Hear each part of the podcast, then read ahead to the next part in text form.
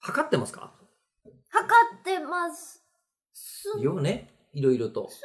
え、少なくとも僕ら今手元の時計で3分測りながら喋ってますよね。はい、従うつもりがあある、ああるようなあるようなない。いね、や、意外にこれ鉄の掟に近い。頑張ってますよね。でも3分って、はい。えー今の僕らは測れるわけですよ。こうやって。時計とかがうん。あるから。はい。でも時計なんて、そんな昔からあったわけじゃないですよ。作ってましたもんね、頑張って。江戸時代に一般的に時計はないわけですよ。ああ、鐘の音で知るけど。だって鐘の音で知ってるけれども、それは日の出と日の入鐘の音はどうやっりて。あ、日日のの入出りとと日日のの出入だけりなんでですかでそれでなんか12等分して、明けむつ、くれむつとかやってるわけですよ。うん。ええで、それに対して3分間とか当時の人たち測れてないですから、あカップ麺食べるの大変だったろうね。だからカップ麺も結構最近にならないとできないわけですよ。ね、あれも測れるからこそ、そう、できるわけですよ。ですよね。で、だから実は測るって結構すごいんじゃねっていう話を今日実は、うんうん。ええあの、しておりましてですね確。かに。えーあのー今日みんなが一番合意した瞬間っていうのが、あはいイベント終わりで今日やってるんですけど、うんあの東京電機大学上野先生と、はいえーイベントやった後に、はい測るってすごいっていう、うん。えーあのーこれはですねラジオネームフィズさんはい。個人的には測るを仕事にしているので測るのかっこいい的なフレーズが出てきたの嬉しかったですねと。仕事にしてるんだ。え何結測っ構ていんだますよろ測測ってる方々う。他にもね、はいえっ、とねえっ、となんか製品の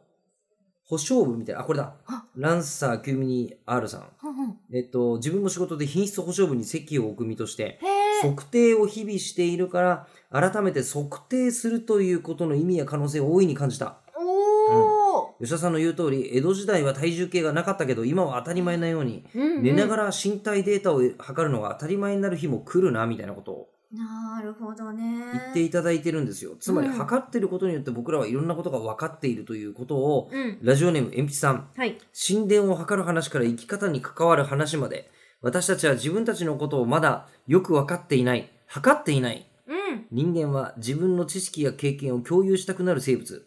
第三者を冠した展開は何事も深みが増すのかも。でも人に対して伝えるためには、あのこう、一回測んないと共有できないんですよね。うん。うん。3分ぐらいであの長さっていうのと、うん、なんか短いだと意味わかんないじゃないですか。うっん。ていうことよね。